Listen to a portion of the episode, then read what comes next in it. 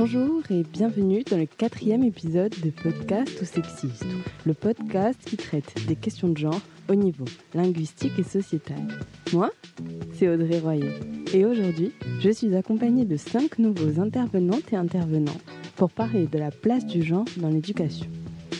Il y a Marina Martelli et Claire Chinelato de Subdesign, Olivier, instituteur de CE2 à Marseille, Francesca Fanch, coach de développement personnel et professionnel, Vanessa Santoni, directrice générale d'Entreprendre pour apprendre Corse.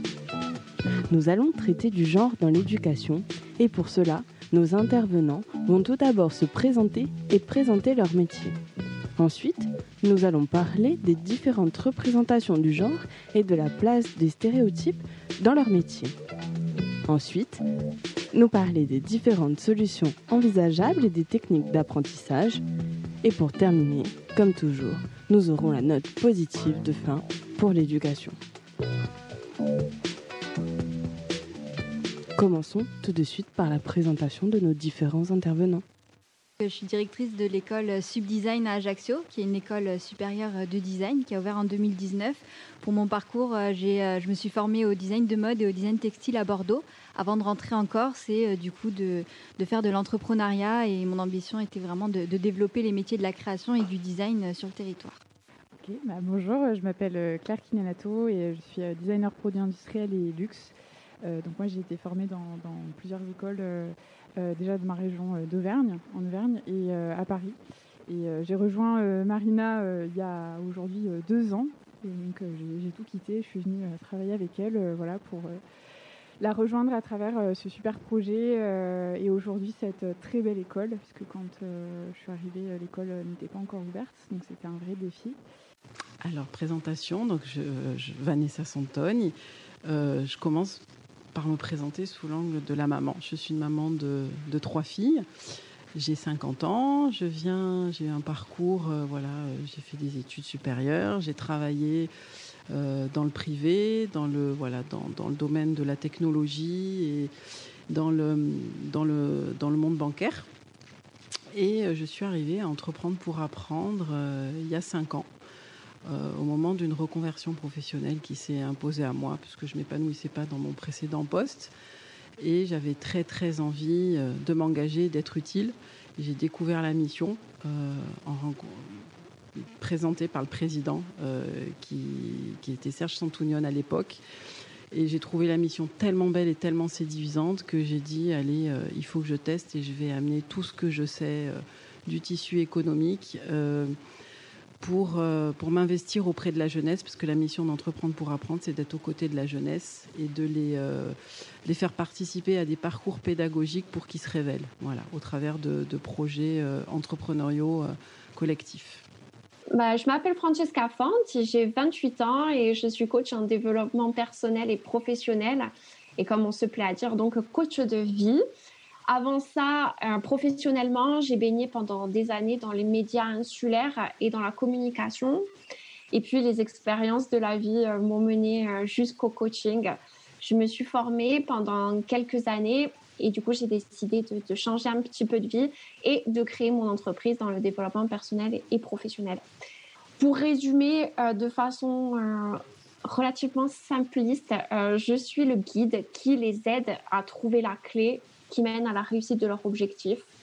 Et cette clé, elle est en eux.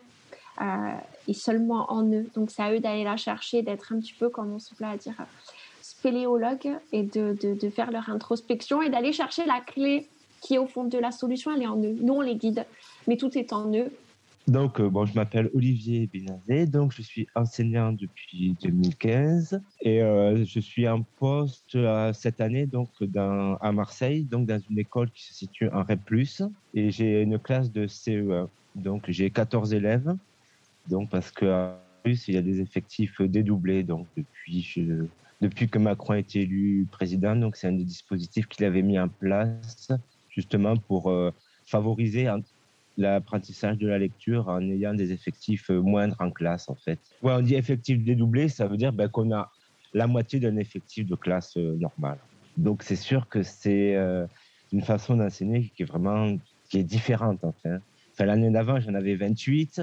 se retrouve avec 13 élèves en CE1. Vraiment, c'est un gros changement. Et ce qui est bénéfique pour eux, c'est que bah, quand j'ai récupéré une classe de CE1, bah, ils étaient tous lecteurs quand même. Donc c'est vraiment un, dispositif qui est vraiment essentiel en fait. Ben, on peut s'adapter à chaque cas et puis là vraiment on lutte contre on va dire un peu la difficulté moyenne en fait des élèves qui dans une grande classe auraient besoin de plus d'attention quand ils rencontrent des difficultés là vraiment du coup on est vraiment là pour euh, pour les aider pour remédier à toutes les difficultés qu'ils rencontrent et les faire euh, progresser. Hein. Peux-tu nous présenter l'école Subdesign, Marina Donc euh, Subdesign, c'est une école supérieure de design euh, en Corse. C'est une école qui va former aux différents métiers du design. Déjà en initiation en première année, on va parler de design global. Donc ça regroupe plusieurs métiers du design. On va parler de design graphique, de design produit, de design d'espace, de design de mode aussi. Et puis après, on propose de poursuivre le parcours avec nous pendant deux ans, donc aller jusqu'au bac plus 3. Et là, de se former plus spécifiquement donc à des métiers autour de la communication, du design textile, du design d'espace et aussi tout ce qui va toucher au food design, qui sont les nouveaux métiers liés à l'alimentaire. Subdesign, c'est aussi un organisme de formation professionnelle, c'est aussi des ateliers pour enfants et c'est aussi une agence de design donc euh, qu'on a cofondée euh, avec euh, Claire. Donc c'est vraiment un lieu multiple de promotion du design auprès de différents publics, hein, de, des petits, puisqu'on commence avec des enfants de, de 7-8 ans à du coup des étudiants et puis même jusqu'à des personnes un peu plus seniors ou expérimentées en formation professionnelle. Donc c'est un lieu de connaissance du design, d'initiation des pratiques et aussi de développement de la créativité en Corse et pour la Corse. Euh, donc, ce qui est très important euh, pour nous, effectivement, sur euh, le territoire corse, c'est de développer la créativité, puisque le design, qu'est-ce que c'est? Déjà, au niveau de la définition, pour le grand public, on peut le trouver comme un adjectif. Le design, c'est quelque chose de tendance, c'est quelque chose de joli, c'est quelque chose d'esthétique, alors que pas du tout. Le design, c'est une méthodologie de conception-création qui va développer des produits ou des projets. Ça peut être aussi des services ou encore des espaces qui vont répondre à des problématiques de la vie quotidienne le designer en créant un téléphone portable, en créant un verre, en créant une chaise, en créant un espace, il va améliorer notre vie quotidienne, il va proposer des solutions euh, du coup à des problématiques euh, petites ou grandes. Donc c'est vrai que c'est avant tout une discipline de création qui est tournée vers l'humain on est toujours dans une empathie, on se met à la place des gens, de quoi ils ont besoin, de quoi ils ont envie, et on va créer un objet, un service, un espace pour qu'ils se sentent mieux dans leur vie quotidienne. Du coup, c'est quand même un formidable outil de créativité, un formidable outil aussi euh, d'innovation. Et l'avantage du design, un énorme avantage, c'est que c'est une méthode de conception qui est globale. Donc dans la conception, on va prendre en compte les besoins des gens, les besoins des usagers ou des futurs utilisateurs. On va prendre en compte aussi la notion de durabilité, qui est euh, aujourd'hui un réflexe euh, éminemment important euh, dans la conception de projets. Hein. On veut créer des projets durables, des projets qui ont du sens, des projets qui ont aussi une éthique. Et après, on va prendre en compte également de manière très holistique les matériaux qu'on va utiliser, l'ergonomie aussi du produit, la circulation de l'espace, la communication du projet. Donc du coup, c'est une discipline très très riche avec une grosse part de créativité pour avoir des idées innovantes, originales et pertinentes, une grosse part de technique puisque avoir l'idée c'est une chose, mais après il y a la notion de faisabilité aussi. Et puis après, une part de sciences humaines qui est éminemment importante sur la connaissance de l'autre, se mettre à la place de l'autre et créer pour les gens. Donc c'est vraiment une discipline créative au service des gens et c'est ce qui fait toute sa beauté. Et on pense qu'en Corse, c'était euh, un maillon essentiel. Euh, euh, notamment pour des jeunes Corses aussi qui veulent se lancer dans la créativité et qui ne trouvaient pas jusqu'à aujourd'hui, du coup, une formation qui soit adaptée pour les métiers du design. Et toi, Vanessa, peux-tu nous présenter EPA euh, c'est une association donc, qui existe en Corse depuis, euh, depuis 7 ans. Elle fait partie d'une fédération euh, de toutes les associations régionales de toute la France, donc une quinzaine. Et tout ça appartient à un mouvement européen et à un mouvement même international. Dans les autres pays, ça s'appelle GIE. Nous, l'exception française, on s'appelle Entreprendre pour apprendre. La mission, c'est de, de créer des alliances éducatives entre le monde de l'éducation et le monde, le monde économique pour préparer les jeunes euh, au monde du travail, les aider à réfléchir à leur orientation, les rendre acteurs de leur avenir euh, et en leur faisant vivre des expériences collectives au travers desquelles ils vont se découvrir eux-mêmes et découvrir aussi la place qu'ils peuvent avoir dans un groupe et tous les talents qu'ils ont et qui ne qui demandent qu'à s'exprimer dès le plus jeune âge. Et on, voilà, on s'adresse aux jeunes de 9 à 25 ans, tout parcours et tout niveau scolaire confondu. Non, non, c'est vaste et, euh, j'ai pas dit le plus important, c'est que peut-être qu'on nous connaît un peu plus sous le, sous le nom de la mini-entreprise, c'est le, le, programme qu'on, les programmes qu'on porte avec des durées variables, ça va de la demi-journée jusqu'à euh, plus de 60 heures de programme. Euh, voilà, on est, voilà, si peut-être que ça dit quelque chose à, à certains, la mini, la mini-entreprise, c'est nous qui, qui animons ces programmes-là. Alors l'intérêt pour les jeunes euh, et l'intérêt globalement de l'éducation par l'entrepreneuriat, en tout cas chez Entreprendre pour apprendre, l'idée c'est que c'est en expérimentant qu'on apprend le plus. Donc euh, c'est en leur faisant vivre des situations qui sont proches de la situation du, monde, euh, du monde du travail et en expérimentant bah, qu'ils vont apprendre le plus. Donc expérimenter, ça veut dire j'ai une idée, euh, je la teste, je monte un groupe, euh, on travaille en équipe, on apprend à décider, on surmonte les difficultés ensemble, euh, on se trompe, on recommence. Et puis à la fin de tout ça, on est capable de faire un bilan et de se dire ouais, on s'est trompé, pourquoi On aurait, on a réussi, pourquoi On est fier de nos réussites, on est fier d'avoir surmonté nos difficultés et on a appris sur nous et on a appris voilà ce que c'était que la place dans un groupe et on, on a développé ses compétences entrepreneuriales. Donc tout ce qui est euh, soft skills, c'est la créativité, euh, les capacités de leader, la prise de parole, la confiance en soi. Euh, je ne vais pas tous les citer, mais voilà tout ce qui aujourd'hui est attendu aussi dans le monde du travail et qui est utile dans la vie de tous les jours, de citoyens, de, d'adultes, de, jeunes adultes en construction. c'est ça qu'on c'est ça qu'on leur apporte et c'est beaucoup plus marrant, marquant pardon, par, euh, en vivant une expérience qu'en écoutant quelqu'un qui va le raconter et avec lequel on ne va pas forcément s'identifier, mais quand on l'a vécu, on s'en rappelle. Et quels sont tes clients, Francesca? Donc alors, euh, déjà pour commencer, les publics sont relativement variés. Et du coup, on s'adapte au public. C'est-à-dire que j'interviens auprès de particuliers, auprès d'institutions, d'entreprises. Donc j'accompagne euh, les particuliers sur la réalisation de leurs objectifs, ça peut être euh, de la confiance en soi, de la connaissance de soi, du lâcher prise avec une situation, sur de la gestion du stress et des émotions. Euh, par exemple causées par euh, des conditions de travail, de l'alimentation émotionnelle, aussi et beaucoup en ce moment à cause de la, des conditions sanitaires actuelles. Et puis, je les accompagne également sur de la gestion du, du, temps, de la communication bienveillante, de la mise en place de projets. c'est vraiment très très vaste et, euh, du coup j'utilise euh, j'utilise moi des outils, euh, des outils de prédilection comme l'écriture thérapeutique sur laquelle j'ai développé beaucoup d'exercices pour pouvoir accompagner mes clientes et clients là-dessus. De la méditation de pleine conscience à laquelle je suis formée et à laquelle j'ai une pratique depuis de nombreuses années de la relaxologie, de la numérologie. Donc, il y, a, tout plein d'outils qui rentrent en compte. Après, concernant les institutions et les entreprises, euh, on part sur des thématiques comme le bien-être au travail, la gestion du stress, la relaxation, le coaching de projet, la valorisation de l'image. Et tout ça, ce sont que des exemples. Donc, c'est euh, encore une fois, c'est relativement vaste. Et puis, j'ai une autre casquette euh, qui est celle de chargée d'enseignement euh, en expression et communication. Et là, avec mes étudiants, on est focus sur des techniques de communication auxquelles je mêle beaucoup, beaucoup de développement personnel également. Et en fait, là, c'est vraiment un petit peu la communication, la, combinaison parfaite euh, de mon parcours professionnel, en fait. Claire, que peux-tu nous dire de plus sur Subdesign?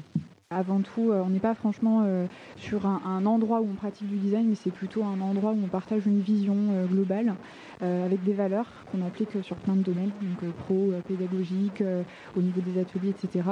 Et, ce qui est super, c'est que le, design, en fait, en tant que tel, est un métier inclusif. Et c'est là où nous, on, on s'est vraiment retrouvés à travers ce sujet.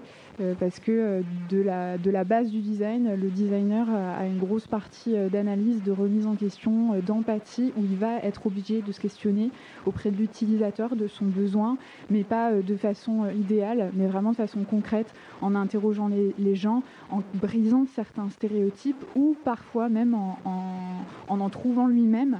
Et c'est de cette façon qu'on peut obtenir du coup des réponses à certaines problématiques, certains besoins, créer de nouveaux concepts qui vont vraiment être plus en phase en fait avec les utilisateurs et qui vont vraiment être cohérents à la sortie.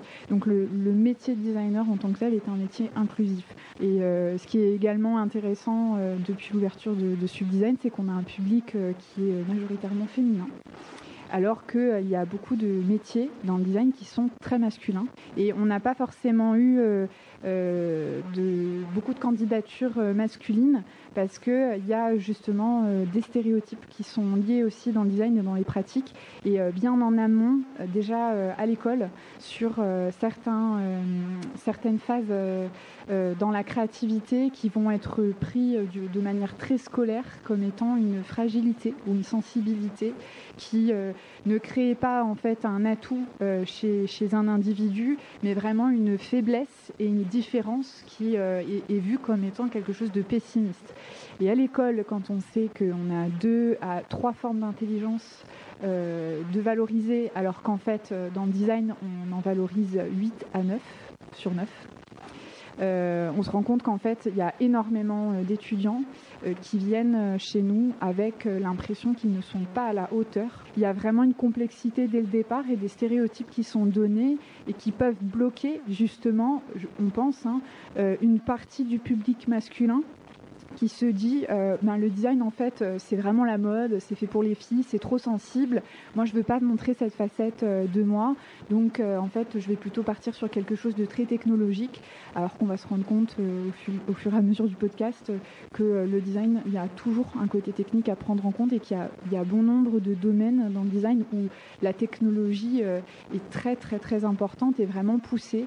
Le designer en plus ne travaille jamais seul, il va vraiment essayer de répondre à des problématiques ou à des besoins comme un médiateur de savoir-faire. Donc il va aller voir des spécialistes, euh, des ingénieurs, des mathématiciens, des psychologues, euh, tout, un tas de domaines et de connaissances pour vraiment tisser le maximum d'informations, de valeurs, de technologiques, de technologies pour pouvoir aboutir à, sa réponse finale. C'est vrai qu'on a encore beaucoup de choses à, prouver, à montrer, à communiquer pour ouvrir les mentalités ici. Et ça, c'est quelque chose qui nous tient à cœur. Et on monte vraiment une entreprise? Vanessa?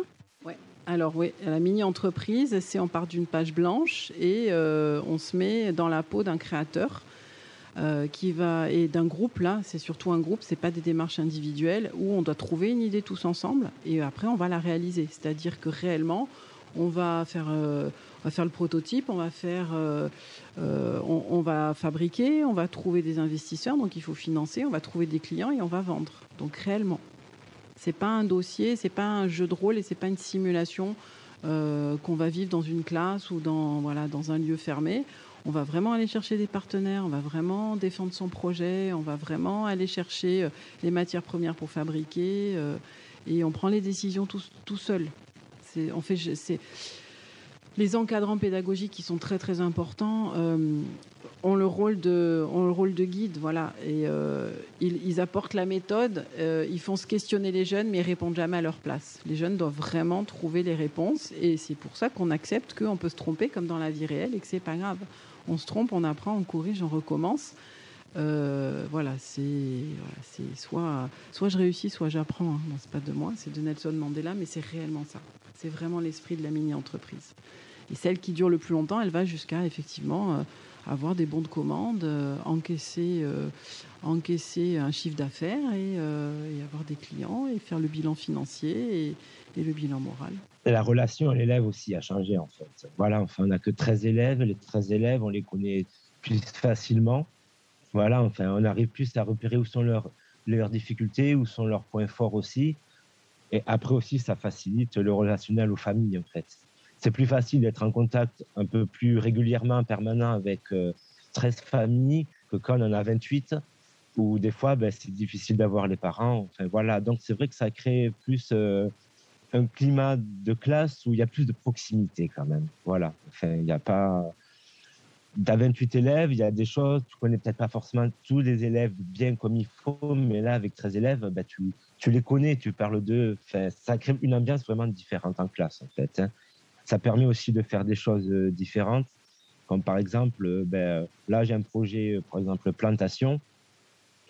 On va aller, on a un espace vert dans la cour, on va aller planter. Et ben, quand on a 13 élèves, ben, on est plus motivé par faire ça parce qu'on va arriver à pouvoir engager tous les élèves dans cette activité. Et ils vont avoir quelque chose à faire que quand on a 28 élèves aussi. Donc voilà, enfin ça, voilà.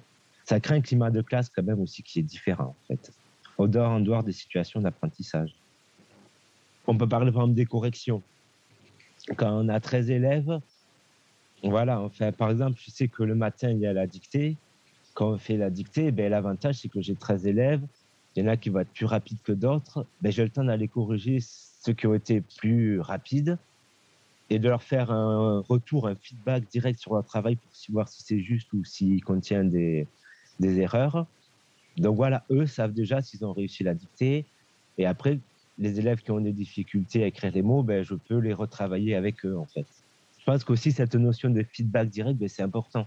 On a fait le travail, ben, l'élève est quand même envie de savoir si c'est juste, euh, s'il s'est trompé, voilà. Et j'essaie au maximum de, corriger au fur et à mesure que le travail est fait dans certains cas, en fait, pour que les élèves sachent après se positionner. Est-ce qu'il doit encore travailler sur euh, tel et tel point parce qu'il s'est rendu compte qu'il ne sait pas le faire ou s'il a réussi. Donc, euh, c'est important. Après, ben, c'est euh, ben, la satisfaction par rapport au travail qu'on a fait aussi. En quoi l'expérience de l'entrepreneuriat est différente de l'apprentissage traditionnel?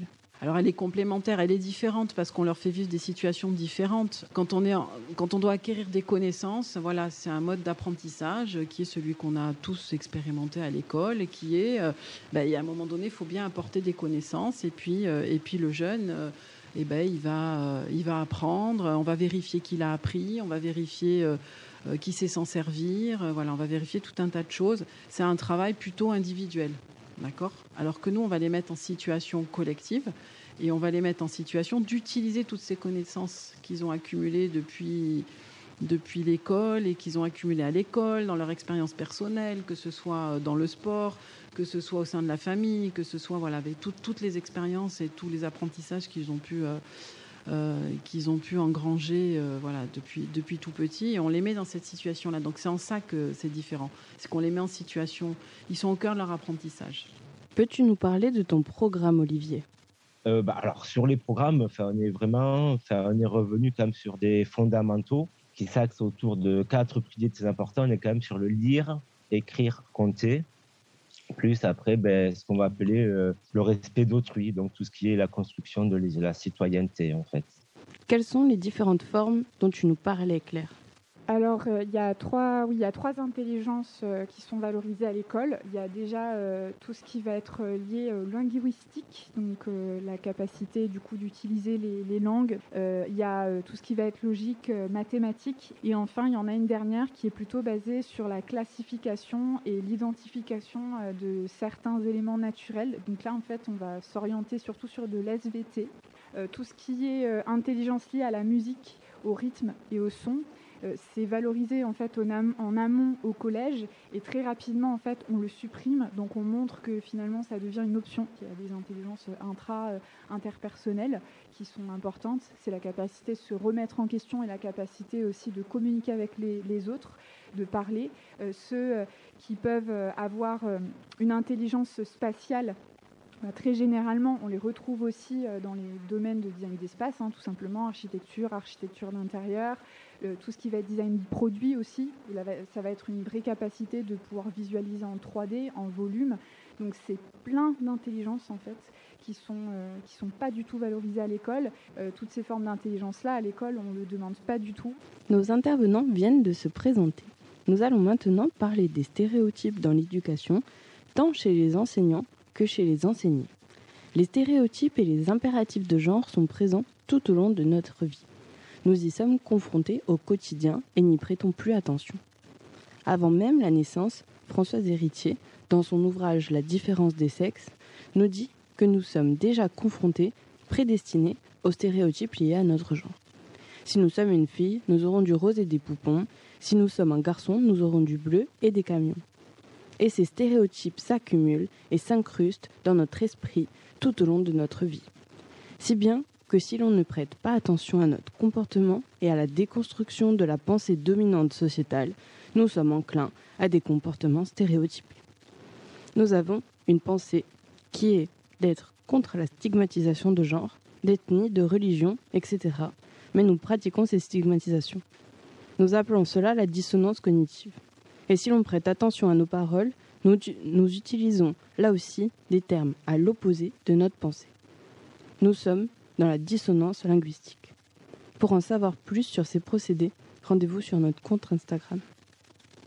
À présent, voyons les retours d'expérience et d'analyse de nos intervenants pour les stéréotypes de genre. Par rapport aux, stéréotypes de genre, alors c'est vrai que le design, du coup, euh, n'est pas du tout exclu de ça. Il y a énormément de stéréotypes, du coup, dans le design aussi. Euh, après, les stéréotypes de genre, depuis euh, toujours, voilà, les garçons, c'est la force, c'est le côté technique, c'est l'efficacité. Une femme, on est beaucoup plus dans la douceur, dans l'empathie, on ne va pas heurter. Euh, il y a énormément de symbolique aussi à travers les couleurs qui peuvent être véhiculées dans le design. Le rose, c'est les filles, le bleu, c'est les garçons. On le voit énormément en communication encore aujourd'hui. Donc de suite, on va cliver en fait, on va avoir des représentations sociales, euh, même très très jeunes pour les enfants. Euh, par exemple, les Kinder, on a sur les, les, packaging, on a le rose avec du coup les princesses et on a de l'autre côté le bleu avec les voitures. Donc directement pour un enfant, c'est de suite identifié. Ben moi, je suis de cette catégorie-là. Du coup, ce qui est accessible à ma portée, c'est le côté féminin, c'est plus l'aspect un peu décoratif, sensible, créatif. Et pour un homme, ben, moi, il faut que je sois efficace, je ne peux pas pleurer, je suis un homme. Donc il y a le côté vraiment euh, produit. Euh, et c'est vrai que ça se retrouve totalement après dans le choix des études supérieures, puisque dans le design, effectivement, les filières euh, design produit industriel, les filières autour du transport, de l'automobile, les filières dans le numérique, où du coup on a une partie technique qui semble beaucoup plus importante, alors que non, hein, il y a une partie créative qui est très importante on retrouve beaucoup plus d'hommes. Par contre, dans les filières comme l'architecture d'intérieur, la mode, tout ce qui va être textile, où on, a l'impression effectivement que la partie euh, habillage décoratif est plus importante, va retrouver beaucoup plus de femmes. Alors ça, c'est des clichés encore à combattre, et c'est vrai que le design, ça a un très fort pouvoir pour combattre ces clichés. Par le design, du coup, euh, par ce levier-là, on peut remettre en question ces symboles, remettre en question ces images. Et c'est tout l'avantage et la force du design, c'est qu'avec le design, on va remettre en question les choses. On va pas partir de principes établis ou de clichés, on va aller à la rencontre des gens, on va avoir aucun a priori, on va poser des questions et on va essayer par les moyens du design, donc de créer euh, des supports de communication, de créer des produits, de créer des objets qui vont justement participer à cette remise en question et à, et à rendre plus accessible aussi des choses qui n'étaient pas, euh, voilà, par exemple pour les filles, parce que quand on dit par exemple que le design automobile c'est fait pour les garçons, j'ai envie de vous dire euh, pourquoi concrètement? Oui, les hommes, on peut dire qu'ils ont plus de force, mais est-ce que du coup c'est quelque chose dans l'automobile qui va leur servir? Et encore, c'est pas toujours le cas. Donc c'est vrai que quand on pousse un peu les clichés, euh, ben, en fait, on n'a aucune justification à ces clichés. Il n'y a rien qui les justifie. Et c'est cette remise en question euh, qui fait partie aussi des soft skills qu'on apprend en design qui est très importante. Il faut toujours remettre les choses en question et ne rien garder comme euh, établi et qu'on ne puisse pas changer. Aujourd'hui, on accorde de l'importance à la force. La force dans notre société est une compétence valorisée supérieure aux autres.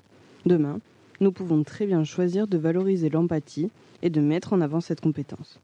Totalement. Et puis c'est très réducteur parce qu'un individu, quel qu'il soit, homme ou femme, il ne se réduit pas du coup à des compétences spécifiques. Il faut le voir euh, de manière globale parce qu'après le sexisme, c'est dans les deux sens aussi. Hein. Un homme qui veut se diriger vers la mode, du coup, c'est ben, soit qu'il est homosexuel, euh, soit du coup qu'il euh, qu'il a une sensibilité peut-être exagérée qui n'est pas très virile, alors que son orientation sexuelle, on s'en fout. Ce qui compte, c'est effectivement ce qu'il a apporté au milieu, au domaine. Et puis c'est pas parce que c'est un homme qui sera moins créatif ou moins moins efficace qu'une femme. Et, euh, ça, c'est vrai que les, clichés vont vraiment effectivement dans les deux sens. Ces différentes compétences sont même complémentaires. Il y a de la beauté derrière ces différentes façons d'être.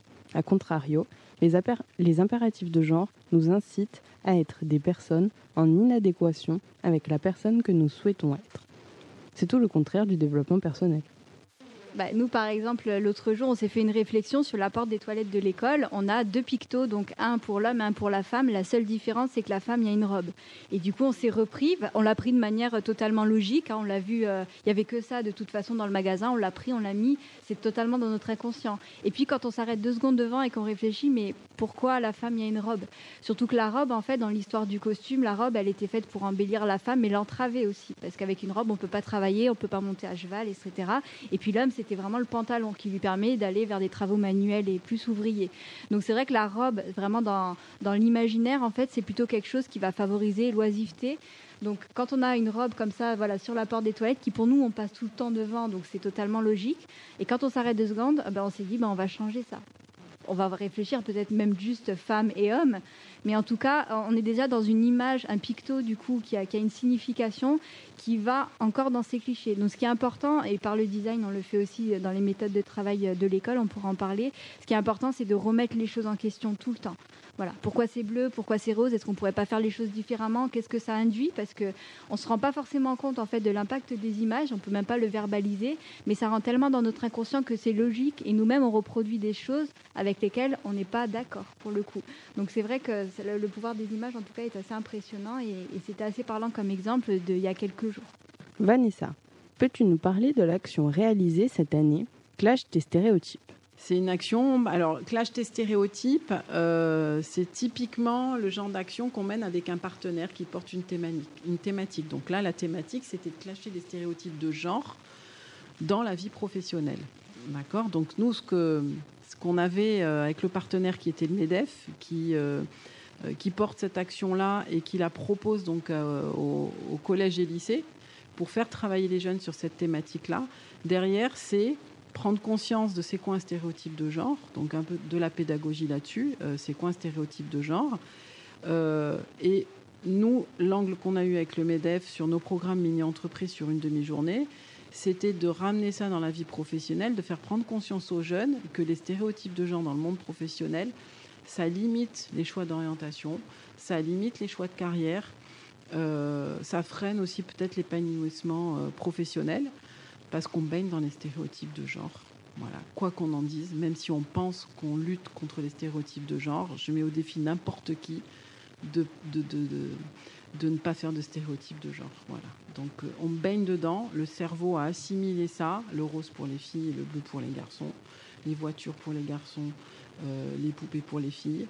Euh, et tout ça, ça construit tout un tas de représentations qui perdurent et qui, à un moment donné, on en est tellement peu conscient, on a tellement assimilé ça, qu'au moment de l'orientation, je suis une fille, je vais être chauffeur poids lourd, on va me dire bah non, non, non, tu peux pas être chauffeur poids lourd. Euh, je suis un garçon, euh, je veux être assistant maternel, bah non, c'est pas possible. Enfin, c'est sûr?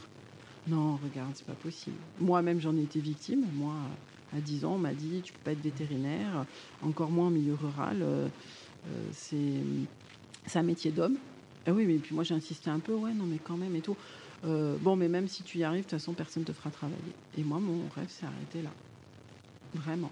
Donc euh, là, l'idée, c'était de leur faire prendre conscience qu'ils ont un rôle à jouer pour s'affirmer par rapport au métier qu'ils veulent choisir et de ne pas laisser enfermer dans des codes qui sont, ben, euh, il y a des métiers genrés. Et derrière, l'idée, c'est aussi de rétablir la mixité, la parité, et la liberté de choisir, tout simplement. Est-ce qu'ils ont déjà des stéréotypes en CE2, Olivier? Alors oui, bah, des stéréotypes, enfin, nous en avons beaucoup en fait. Hein. Enfin, moi, je sais que chaque année, je fais des séances donc, sur euh, les stéréotypes de genre et sur l'égalité filles-garçons. Donc voilà, en fait. Et chaque fois, je pars euh, ben, d'interroger un peu leur, euh, leur représentation, en fait, pour eux. Enfin, là, tu sais que cette année, on est parti sur qu'est-ce qu'un garçon ne peut pas faire, qu'est-ce qu'une fille ne peut pas faire, en fait. Voilà. C'est la question que je leur pose. Est-ce que, enfin, est-ce que pour vous, il y a des choses qu'une fille ne peut pas faire? Est-ce qu'il y a quelque chose qu'un garçon ne peut pas faire? J'ai un peu reformulé, peut-être que Voilà.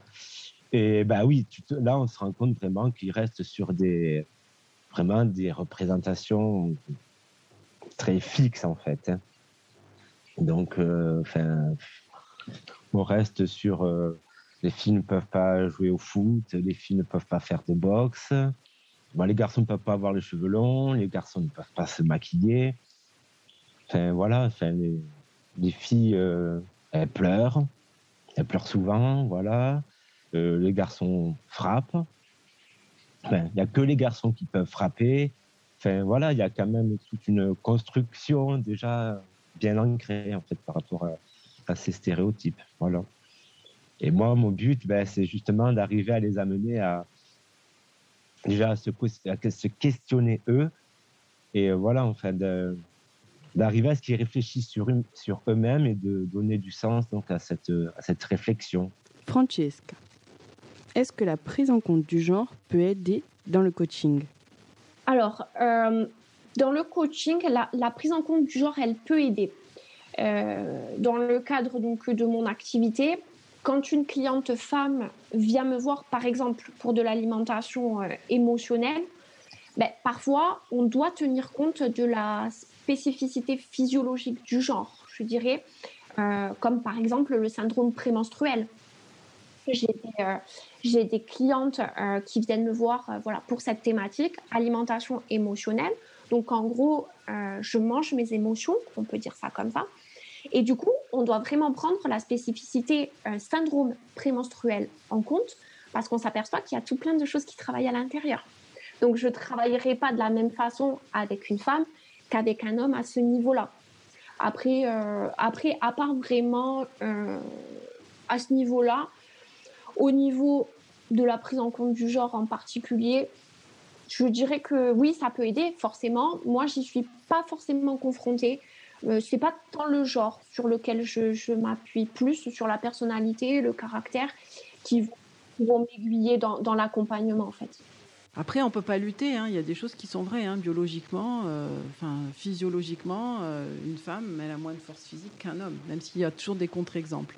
Mais est-ce que c'est pour ça qu'il y a plein de métiers qu'elle peut pas faire ou, qu'elle élimine complètement un secteur de secteur d'activité? Donc euh, hier, on travaillait avec les réals là-dessus, où une fille a moins de force qu'un homme, donc elle peut pas travailler dans le bâtiment. Donc on élimine, mais combien de métiers En éliminant le bâtiment, on n'élimine pas un métier. On élimine euh, toute une famille de métiers.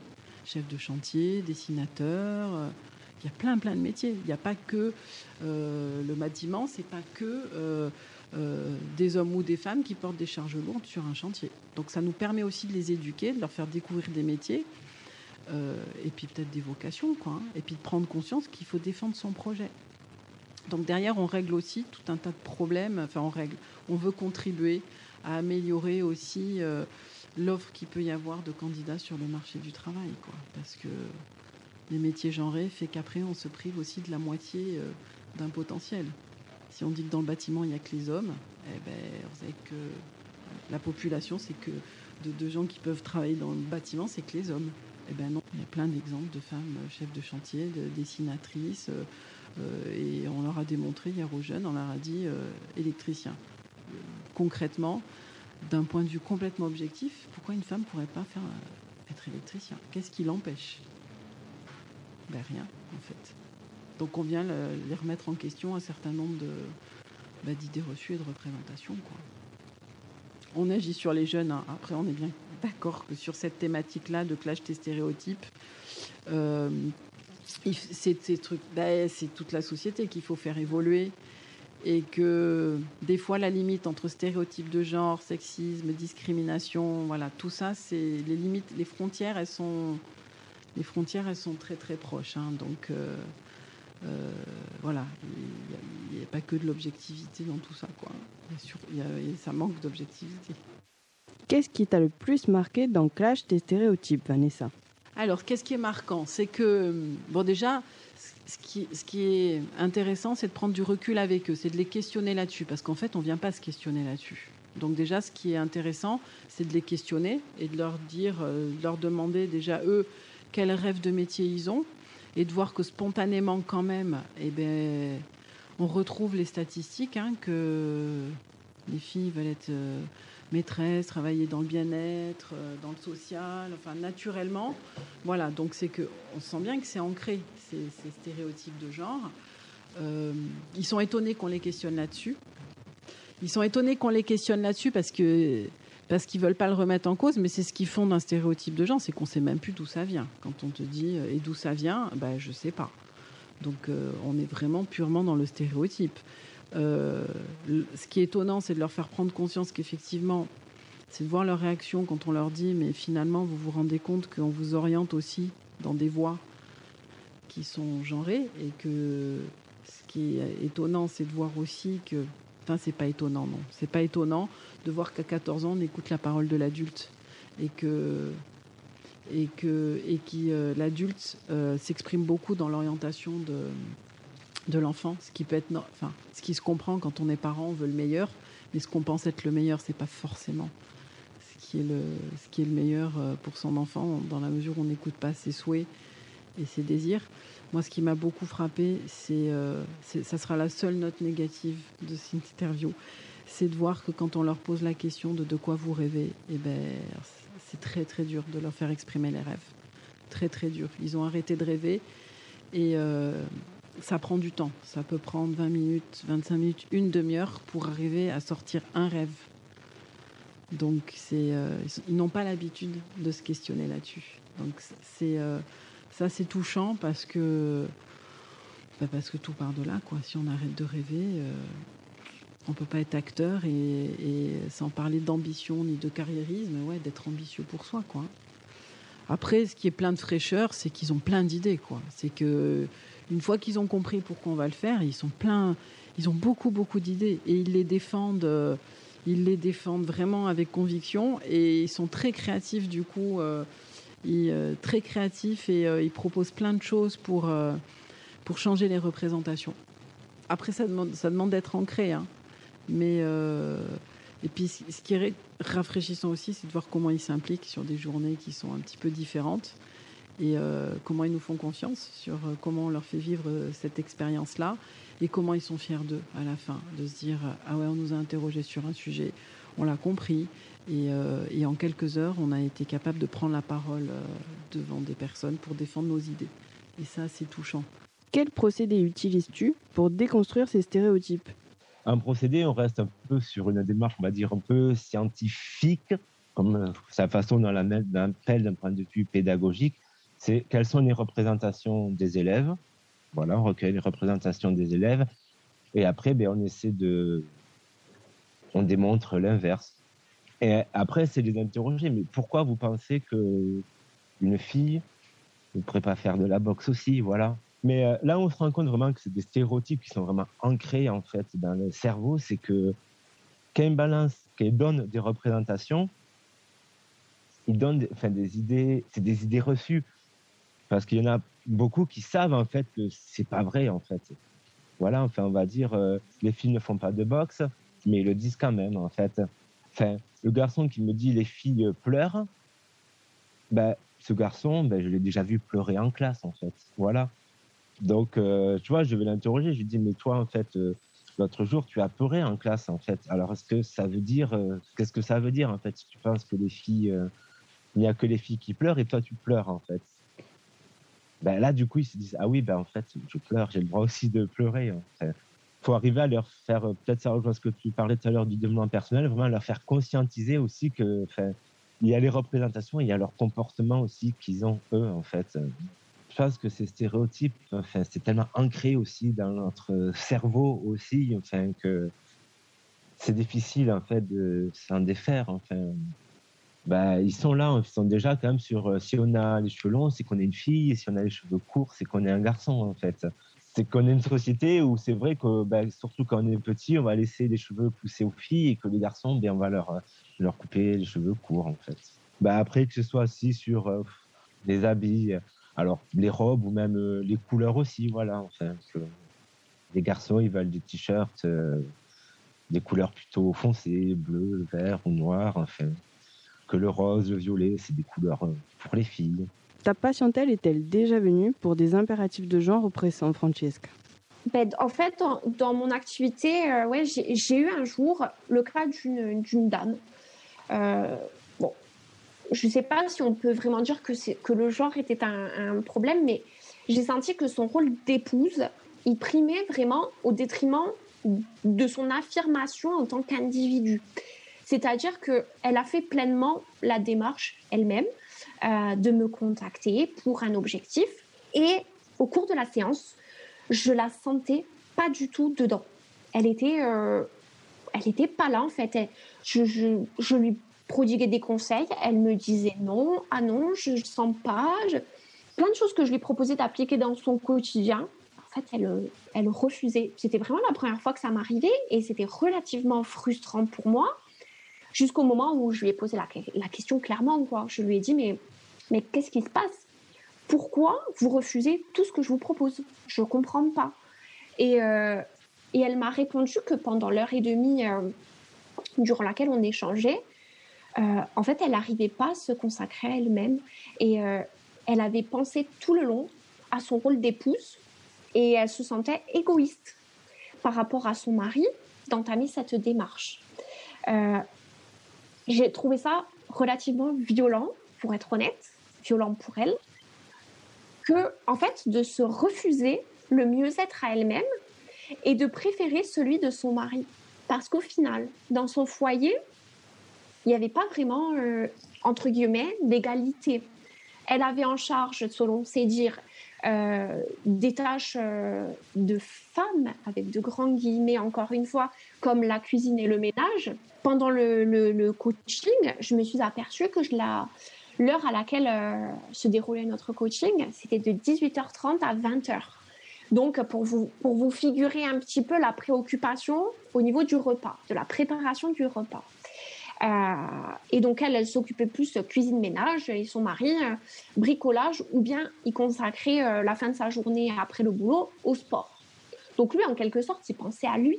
Et elle, en fait, elle culpabilisait d'avoir ce petit moment à elle qu'elle s'accordait pour la première fois. Donc on était un peu, moi je l'ai senti comme ça, on était un petit peu dans des rôles archaïques de ben, la femme au fourneau et l'homme au bistrot pratiquement, bien que les bistrots soient fermés voilà, mais, mais on, peut, on, peut projeter ça sur, euh, ben, sur l'activité sportive. Et au final, elle faisait les choses de façon, euh, de façon habituelle, de façon machinale, pour rendre son mari heureux. Mais elle a réalisé à un moment donné euh, qu'elle oubliait quelqu'un d'important. Elle s'oubliait elle-même. Et là, c'est vraiment toute une éducation. C'est une déculpabilisation qu'on met en place. Et quand on est dans une démarche de développement personnel, quel que soit le genre, on n'est pas dans de l'égoïsme. Qu'elle, elle me parle du mot égoïsme. Mais on n'est pas dans une démarche égoïste. Au final, on est dans le rapport à soi pour s'harmoniser par rapport à soi déjà, mais aussi par rapport aux autres. Donc il y a vraiment tout cet univers-là de déculpabilisation et de se dire oui, on peut rendre heureux son mari, mais la première personne qu'on doit rendre heureuse, pour commencer, c'est soi-même. Et comment faire si les enfants apprennent ces stéréotypes à la maison?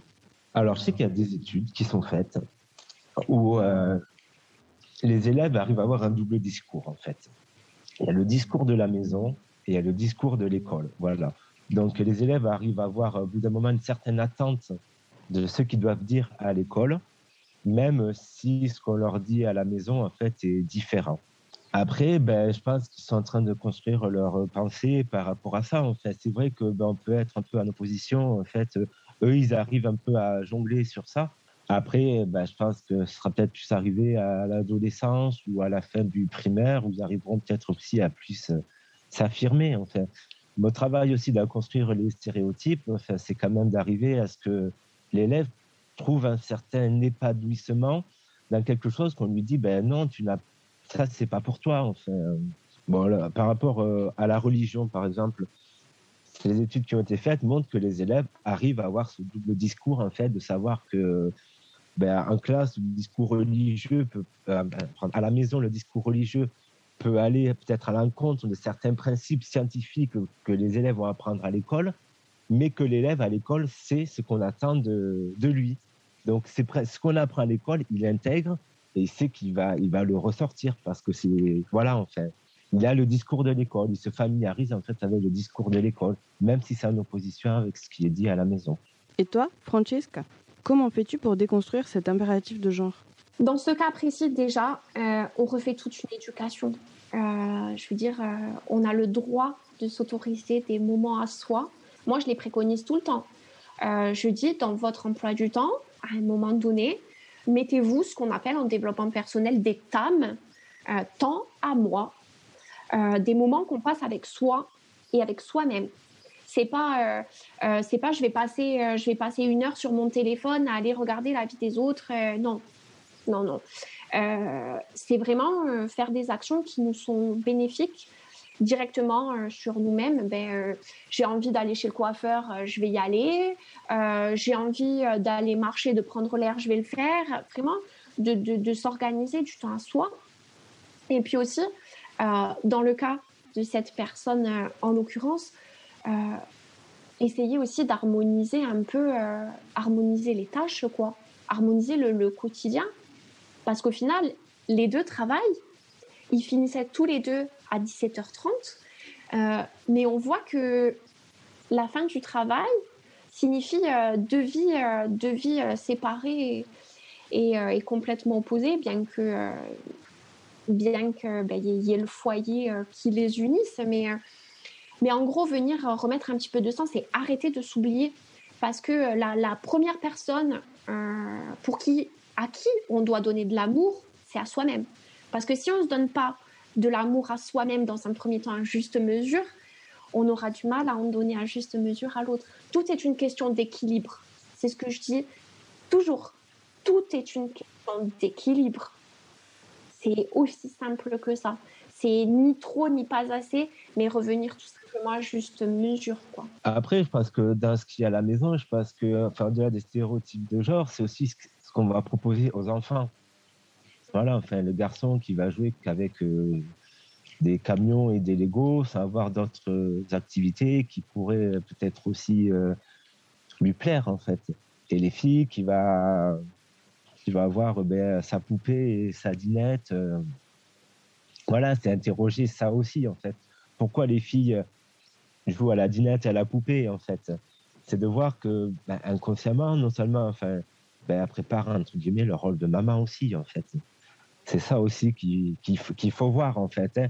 On prépare déjà toute petite euh, à devenir euh, maman, à travailler dans, ou après à travailler aussi dans les, comme dans les métiers du care. Et il faut voir aussi que la différence euh, de, d'activité leur fait développer aussi des, compétences différentes aussi. Hein. Enfin, le, garçon qui, à qui on va proposer à jouer au Lego, enfin, le Lego, c'est un jeu, mais ça fait quand même, ça développe quand même beaucoup de compétences au niveau de l'anticipation, la représentation dans l'espace. Euh, voilà, enfin, amener à. C'est un jeu de construction. Donc, euh, quelque part, on, formate un peu déjà, en fait, l'esprit du garçon, quelque, en généralisant, devenir un peu ingénieur aussi. Là, j'avais essayé de chercher justement un document, en fait, je, qui montre à travers quel jeu, quelles compétences on peut apprendre et voir que justement, en, fait, en, genrant les jeux, ben, qu'on construit déjà en fait l'avenir euh, des enfants en fait qu'est-ce qu'ils doivent faire euh, plus tard en fait. La déconstruction des stéréotypes et l'auto-analyse des impératifs de genre sont ici primordiales. Nous voyons que si nous voulons nous extraire de la pensée sociétale dominante, cela passe par l'activisme. Nous croyons fortement au potentiel de la langue dans cet engagement. Voyons ce que peuvent nous en dire nos intervenants. Comment fais-tu pour être inclusif dans ta façon d'enseigner, Olivier? Ben, En français, le problème, c'est qu'on a une forme générique qui, est le masculin. Quand j'avais recherché dans les programmes qu'on parle d'égalité filles-garçons, ben, on parle euh, de la finalité, de la construction de la personne et du citoyen. Ben, de la citoyenne aussi. Je trouve ça quand même, euh, bon, je trouve ça dommage en fait que ce soit pas un peu plus inclusif aussi en fait. Donc moi, c'est le travail que je fais en classe en fait. Soit je reste sur une forme euh, euh, je enfin, neutre, voilà, quand je vais dire élève, ben moi, déjà, dans ma façon de s'exprimer, ben, c'est ben, de désinvisibiliser le féminin, en fait. Voilà, enfin, ben, êtes-vous prêt, êtes-vous prête, en fait? Voilà, à chaque fois de d'indiquer en fait euh, les deux mots et ça demande beaucoup de réflexion, beaucoup d'efforts, beaucoup d'attention aussi enfin. Mais les élèves euh, l'intègrent en fait, surtout les filles l'intègrent parce que ben me, me disent ah maître t'as oublié de dire euh, pour les filles en fait. Nous ne répéterons jamais assez que nous croyons au pouvoir de la langue. L'utilisation de mots ou de formules influence notre façon de penser, d'agir dans notre société. Le masculin qui l'emporte sur le féminin en grammaire n'est pas une règle anodine. Après la Révolution française et la création de l'Académie française, à la fin du XVIIIe siècle, Nicolas Béozé, grammairien et membre de l'Académie française, écrit Le genre masculin est réputé plus noble que le féminin à cause de la supériorité du mâle sur la femelle. Depuis le XVIIIe siècle, il y eut un effacement ciblé du féminin dans la langue. Pour des raisons politiques et idéologiques, les hommes détenteurs du pouvoir sur la langue ont entrepris une masculinisation forcée du français. La langue façonne notre manière de penser et reflète notre culture, et nous donne les moyens de comprendre le monde. Le langage inclusif est, un activisme du quotidien. Il combat le sexisme, la transphobie, la domination artificielle des hommes hétérosexuels, cisgenres, dans la langue. Alors, je sais que bah, pour parler un peu des manuels, moi, j'ai fait le choix, je n'ai pas de manuel en classe, voilà, parce que ben, dans, le les manuels, on va retrouver des choses euh, qui, moi, je ne retrouve pas des choses qui me conviennent. Donc, euh, ben, des phrases qui véhiculent beaucoup de stéréotypes. Donc, après, ça, c'est par rapport aussi à ma façon de voir les choses. Hein. Quand dans un manuel, je vois qu'il y a une phrase qui dit ben, Mon fiancé m'amène déjeuner et je prépare le pique-nique pour moi, ça, je le dis personnellement, c'est pas possible en fait. Si je fais un travail sur les stéréotypes, pour déconstruire ça, pour travailler sur l'égalité filles-garçons, je peux pas proposer des, phrases comme ça donc euh, à mes élèves. Déjà, ce qu'on peut dire, c'est que les jeunes, naturellement, à cet âge-là, ils font de l'inclusion. Ils font preuve d'esprit de solidarité et d'entraide. Euh, on n'a pas besoin euh, de leur apprendre. Euh, on peut leur apprendre les postures aussi, parce que bon, spontanément, ils peuvent aussi euh, noter des différences. Voilà, dans l'inclusion, je mets tout ce qui nous diffère, la mixité, la parité, l'égalité. Les jeunes, naturellement, ils ont cette valeur-là d'inclusion. Ils n'ont pas forcément les bonnes postures, les bons codes. Euh, il n'y a pas forcément de malveillance non plus quand on dit toi tu y toi tu y arriveras pas parce que j'en sais rien qui, perçoivent les différences et qu'ils les notent et qu'ils les les formulent vis-à-vis de la personne qu'ils considèrent comme différente, c'est pas forcément malveillant. Mais pour apprendre l'inclusion, je pense qu'il faut la vivre et, être à côté pour euh, décoder et, effectivement euh, expliquer quand euh, c'est quoi l'inclusion. Mais je pense qu'il faut la vivre. Je reviens toujours à, cette explication-là qui est l'expérimentation. Et puis, il euh, faut être un exemple aussi. Hein. Quand on est. Euh, comment l'enseigner Je parle de tous les adultes. ils apprennent beaucoup par l'exemple. Donc, il faut, l'apporter, la valeur. Après, l'inclusion. Euh, comment l'enseigner Voilà. comment faire en sorte que ça devienne une valeur? Ben, Encore une fois, je pense vraiment qu'il faut les mettre en situation. D'accord? Donc, de, de, groupes mixtes. Voilà. où on doit inclure plein de différences, on est tous différents. Et euh, il faut l'incarner, cette valeur-là. C'est-à-dire qu'on ne peut pas dire qu'on va le faire et puis nous-mêmes euh, ne pas le faire. Après, c'est un vaste débat. C'est un débat, c'est vraiment un débat de société. Mais sur, euh, sur le genre, encore une fois, pour l'apprendre, il faut le vivre, il faut l'expérimenter, mais il faut qu'il y ait toute la chaîne. C'est-à-dire que ça ne peut pas se faire qu'à l'école. Il faut que ça se fasse enfin, à l'école ou dans un groupe, de, dans un cadre particulier. Et comment fais-tu, Olivier, avec les leçons sur le genre des mots? Quand je dis le féminin des noms communs, ça veut dire comment on va écrire le féminin en fait. Parce que du coup, on va dire, ben, généralement, pour mettre un nom féminin, on va rajouter un E à la fin. Après, on va lister en fait tous les exemples, parce que des fois, ben, il peut y avoir un, dit dans l'ouvrage un féminin, un S, deux SE, un ET, euh, où on peut rajouter, enfin, le heure devient euse, voilà. Moi, je suis parti, fait ce travail-là parce que me suis posé la question, bah, c'était juste la dernière en fait. Hein. Moi, j'ai fait la séance comme ça. Et en fait, quand et après j'ai fait la fiche au tableau, je me suis dit, non seulement je me suis dit, il y a plein, il y a trop de façons en fait. On n'arrive pas à trouver une cohérence en fait. Pourquoi en fait, euh, à un moment y a, ça devient euse, pourquoi à un moment ça devient triste, pourquoi à un moment enfin il y a le S. Et puis à la réflexion, je me suis dit, ah, c'est compliqué quand même le féminin. Et là, je me suis dit quand même que quelque part il y a quelque chose qui ne va pas en fait. Comment on peut arriver à à présenter un travail et, avoir cette réflexion-là. Mais c'est ce qu'on présente aux élèves aussi, en fait, inconsciemment. Hein. Et donc, euh, dans mes recherches cette année, ben, maintenant, je procède de façon totalement différente parce qu'on part quand même un principe dans les manuels, c'est que ben, le féminin est dérivé d'un mot masculin, ce qui n'est pas vrai. Comme si d'abord il y avait le masculin et après on allait créer en fait le mot féminin. Donc moi, je sais que dans mon travail de cette année, ben, c'est de pas créer cette espèce en fait de hiérarchie, mais c'est de présenter en fait plus les mots par euh, par paire en fait. Par moi, plutôt partir du verbe, du verbe. À partir du verbe, je peux créer un nom masculin et un nom féminin, un chanteur, une chanteuse. Voilà. Et c'est pas dire ah j'ai le mot chanteur. Si c'était une fille, qu'est-ce qu'on va dire? Chanteuse. Et on part toujours de cette forme masculine, en fait, comme si elle était, euh, comme si c'était elle qui était euh, la plus importante, en fait, et que après on a juste créé le mot féminin, en fait. Peux-tu nous définir la méthode d'apprentissage à travers des techniques de design, Marina? Alors c'est vrai que pour les méthodes d'apprentissage à Subdesign, on est beaucoup aussi euh, dans une forme d'innovation puisqu'on se met beaucoup en question. On essaye de voir des méthodologies aussi qui favorisent euh, justement euh, la créativité, l'ouverture vers les autres. Alors pourquoi on, est assez ouvert? C'est vrai que nous, on, prend vraiment l'étudiant en considération dans sa globalité, donc dans toute la richesse qu'il peut avoir et le potentiel, sans aucune étiquette en fait sur lui.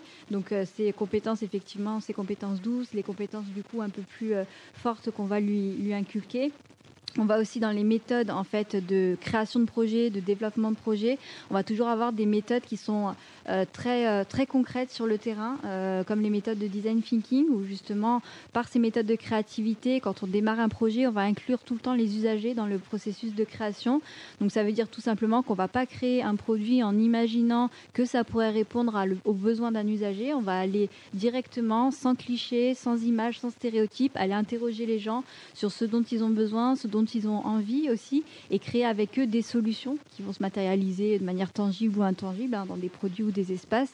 Mais en tout cas, ces méthodes de créativité du design thinking sont utilisées tout le temps dans l'année. Hein. Dès qu'il y a un projet euh, professionnel ou un projet euh, dans le cadre du coup euh, des cours, on va de suite intégrer les gens, on va intégrer du coup les communautés, les usagers. On fait du design inclusif puisque le design inclusif c'est vraiment une méthode qui est développée spécifiquement aussi dans le design, même si beaucoup de projets sont inclusifs sans qu'on mette le mot dessus. Mais en tout cas, par le design inclusif, on va répondre à, une problématique en, incluant du coup un, grand nombre de profils euh, euh, différents.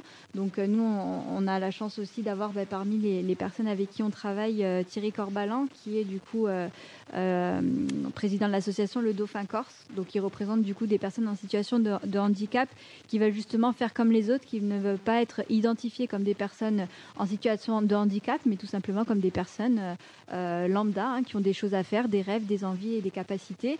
Donc c'est vrai qu'avec Thierry Corbalan, du coup, on travaille avec les étudiants sur des projets de design inclusif euh, pour des personnes en situation de handicap sur euh, différents sujets euh, aussi.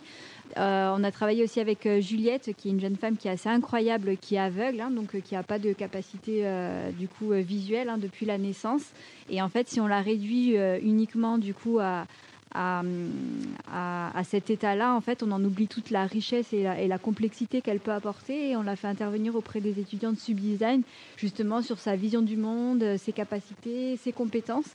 Et elle a travaillé avec les étudiants sur des projets, du coup. Donc c'est vrai qu'elle a pu apporter euh, son regard aussi euh, sur les étudiants et les projets des étudiants alors que euh, on aurait pu effectivement dire qu'on ne pouvait pas l'inclure dans ce type de projet parce qu'elle n'avait pas du coup toutes les capacités pour pouvoir euh, y répondre. On favorise aussi tout ce qui est intelligence collective, donc dans le design, tout simplement c'est très lié à ce que je viens de décrire. Hein. L'intelligence collective, c'est quand on va développer un projet en incluant toutes les parties prenantes du projet. Hein. Donc ça peut être différents euh, types d'usagers, ça peut être du coup les gens qui vont marketer le produit, ça peut être des ingénieurs qui vont travailler et on va demander à chacun son avis, en fait son regard pour développer justement un projet qui est déjà accessible à tout le monde, qui soit bien compréhensible et qui puisse être adapté par un maximum de monde.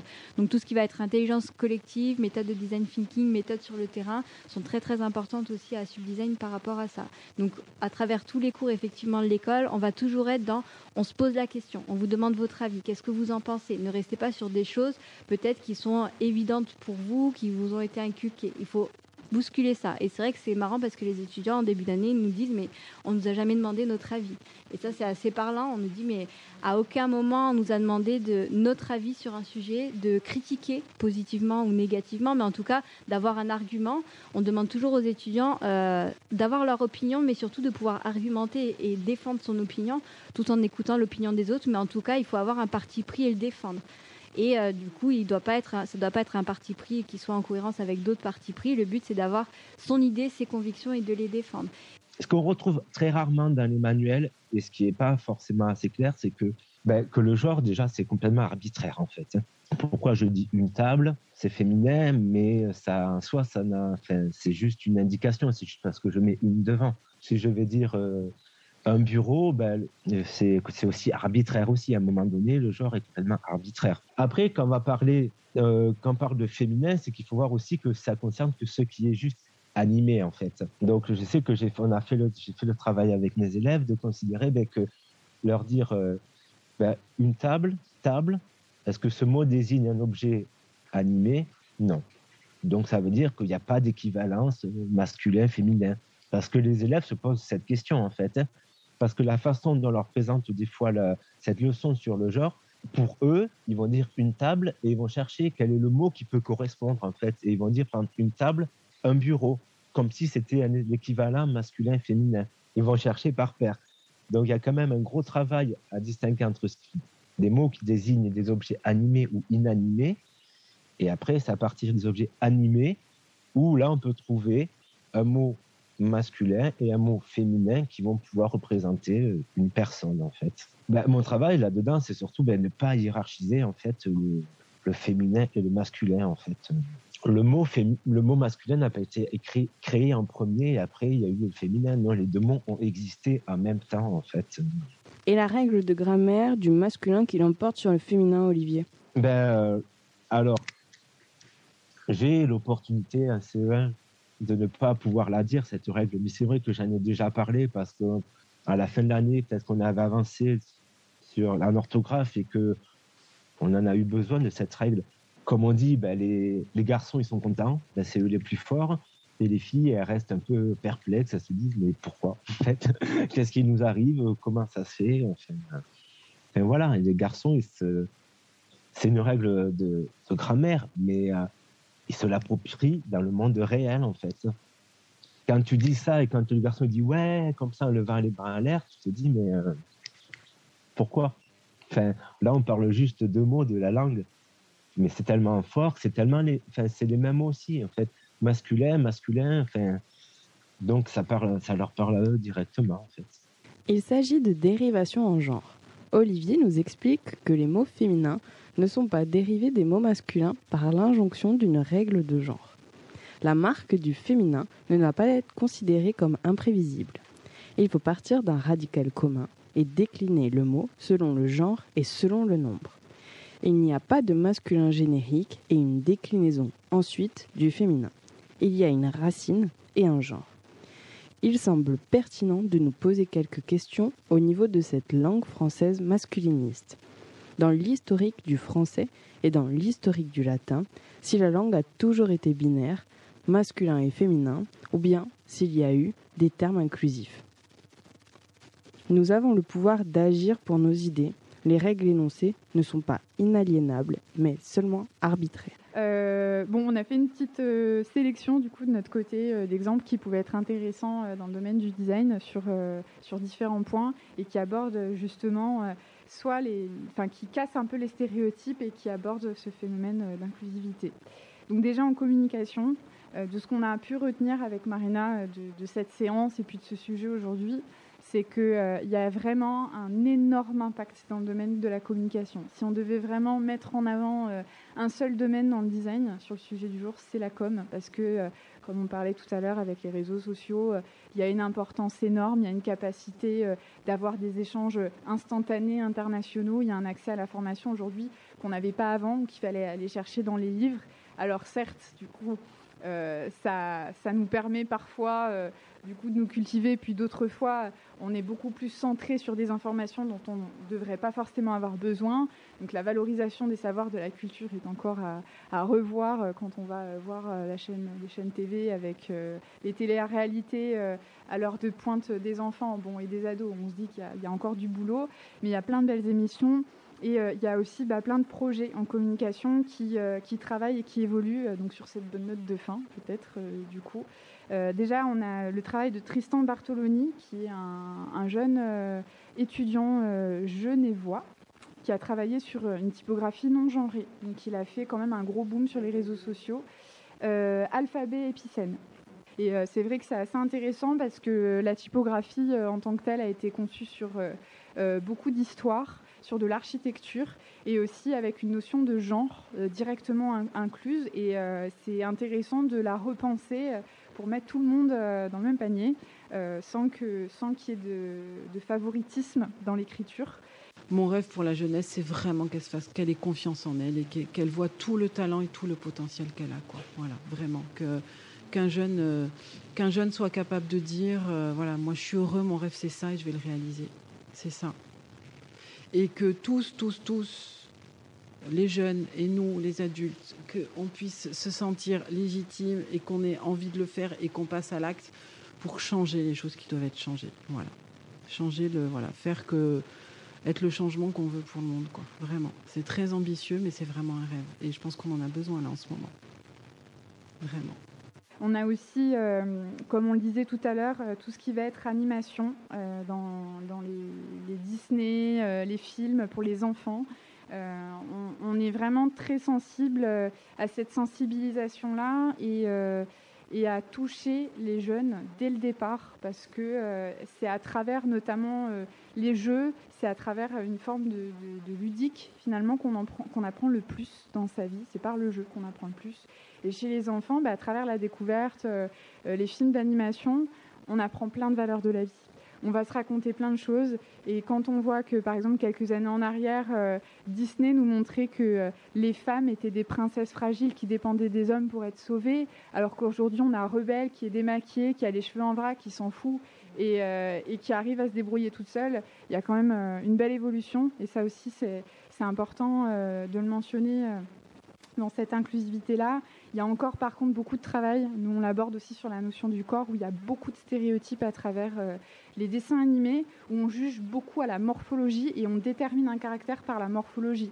Euh, il y a eu énormément d'études qui ont été menées qui euh, expliquaient que, par exemple, une personne qui était enveloppée était moins digne de confiance qu'une personne chétive et euh, voilà et que euh, personne de petite taille a moins de chances de survie qu'une euh, qu'une grande personne. Mais c'est intéressant parce que quand on regarde les personnages par exemple de dessins animés, Aladdin, les personnages du film hawaïen avec la jeune fille, la petite hawaïenne, avec le personnage qui est super baraqué, ben, tous les mecs, Monsieur Indestructible, ils ont une carrure qui dépasse la porte quoi en fait, ils sont hyper musclés, hyper baraqués et ils ont une toute petite tête parce qu'ils n'ont pas besoin de réfléchir.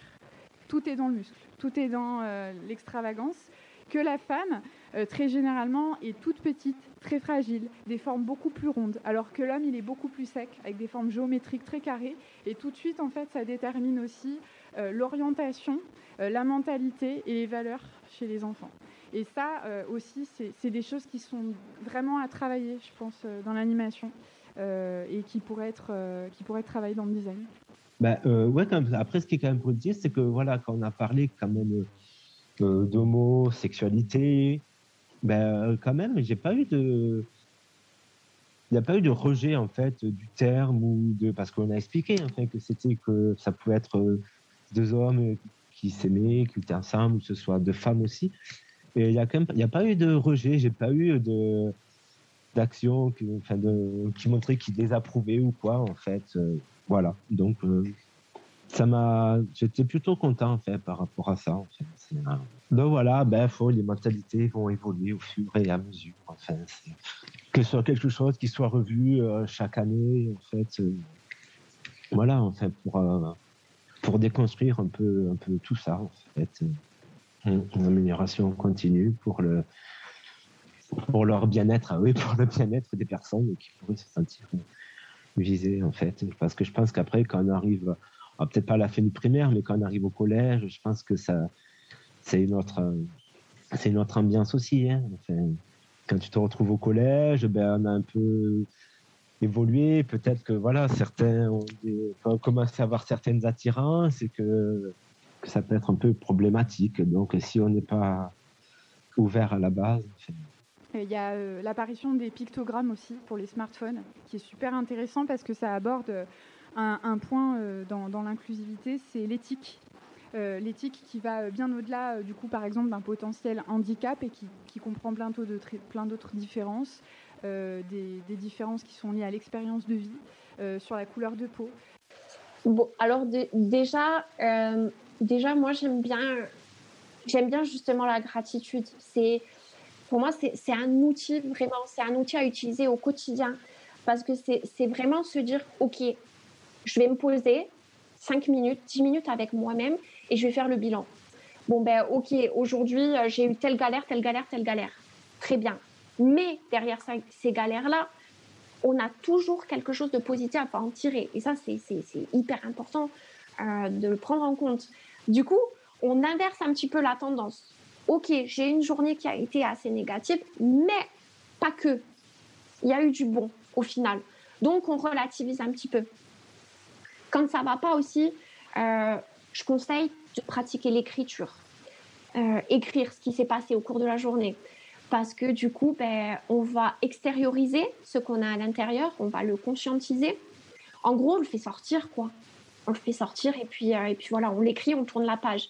Il y a aussi une typographie que moi j'ai tendance un peu à, maudire qui s'appelle la Comic Sans qui est une typographie d'ailleurs qui est en train d'être euh, remis au goût du jour euh, par euh, Instagram, mais qui a été une typo qui a été faite à la va-vite et qui est extrêmement mal construite, qui à la place, enfin à, la base pardon, était utilisée pour les enfants et qui aujourd'hui est utilisée dans n'importe quel type de support. On l'a retrouvée dans l'album de, du pape Benoît XVI sur des pierres tombales pour des faire-part de mariage, alors que c'est une typographie qui est très très rondouillette, très mal construite. Euh, elle est vraiment inesthétique. Il y a énormément de designers qui, la, enfin, vraiment qui, qui peuvent pas la supporter. Mais pourtant, eh ben, dans l'inclusion, elle est super intéressante parce que c'est une typographie, vu qu'elle est mal construite, elle permet à toutes les personnes qui sont atteintes de dyslexie de beaucoup mieux lire les informations et de les comprendre. Donc des fois, il y a des choses qu'on peut ne pas apprécier, mais qui sont super intéressantes pour, euh, pour certains euh, individus. Et donc euh, ça aussi, c'est intéressant dans la communication de voir ça. en note positive de fin, je pourrais dire effectivement que rien n'est rien n'est figé. En fait, tout à chacun, on peut remettre en question les choses à notre niveau. Hein. Ça peut être euh, ça peut être des remarques en fait euh, genrées en fait qu'il ne faut pas laisser euh, dans l'ordinaire ou à relever. Ça peut être du coup la, remise en question de schémas ou d'images que l'on peut voir au quotidien. ça peut être aussi le fait de se dire, ben, moi on me dit que cette voix elle n'est pas faite pour moi, mais de mon, point de vue elle est faite pour moi, donc je vais y aller. Sinon on avait écouté les stéréotypes de genre et autres, eh ben, on n'en serait pas là, on n'aurait rien créé, on, on, aurait suivi une voie peut-être plus classique en fait. Voilà, euh, moi effectivement, euh, comme, comme, Claire, on était euh, des mauvaises élèves, on va dire, pas bonnes à l'école, hein, on me qualifiait de d'âne, voilà. Et en fait, si on, si on écoutait le, voilà, ce qui était plutôt préétabli, on n'aurait jamais fait les choses. Donc déjà, il n'y a personne qui peut dire que votre projet il est, est, nul ou vous n'êtes pas capable de faire quelque chose. Il n'y a aucune règle, même s'il va falloir peut-être se battre un petit peu et défendre son point de vue, mais en tout cas, tout est possible de, notre point de vue et de notre expérience. Ce qui est vraiment important, c'est de remettre les choses en question. Pour moi, si on devrait retenir qu'une seule chose, c'est la remise en question de, tout. Voilà. Euh, bah, pourquoi là c'est rose, pourquoi là c'est bleu, bah, pourquoi la porte elle est comme ça, et pourquoi est-ce qu'on ne pourrait pas faire autrement? Et puis moi j'ai envie d'apporter une solution qui est différente, et puis euh, je serai là pour, pour convaincre les gens.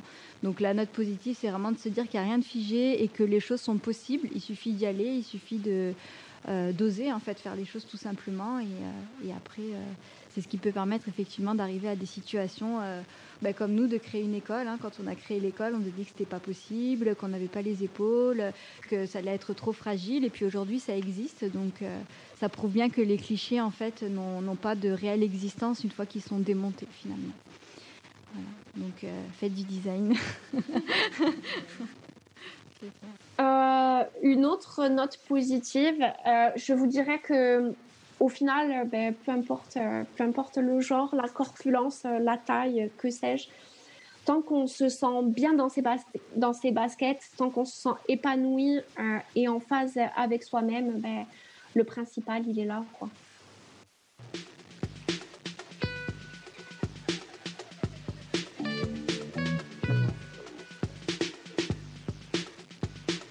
Merci à nos différents intervenants et intervenantes pour leur participation à cet épisode sur l'éducation.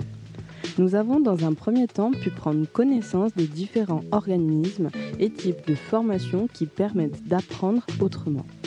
apprendre à travers le design et les méthodes de design thinking, d'apprendre en entreprenant à travers la valorisation de compétences diverses et d'intelligence collective, d'apprendre sur soi par le biais du développement personnel et professionnel, et enfin à travers l'enseignement traditionnel qui est l'école, nous avons pu également voir qu'il était possible, malgré les impératifs des programmes, d'enseigner à l'inclusion et de valoriser des idées et des valeurs à travers des mots que l'on utilise et des actions que l'on propose.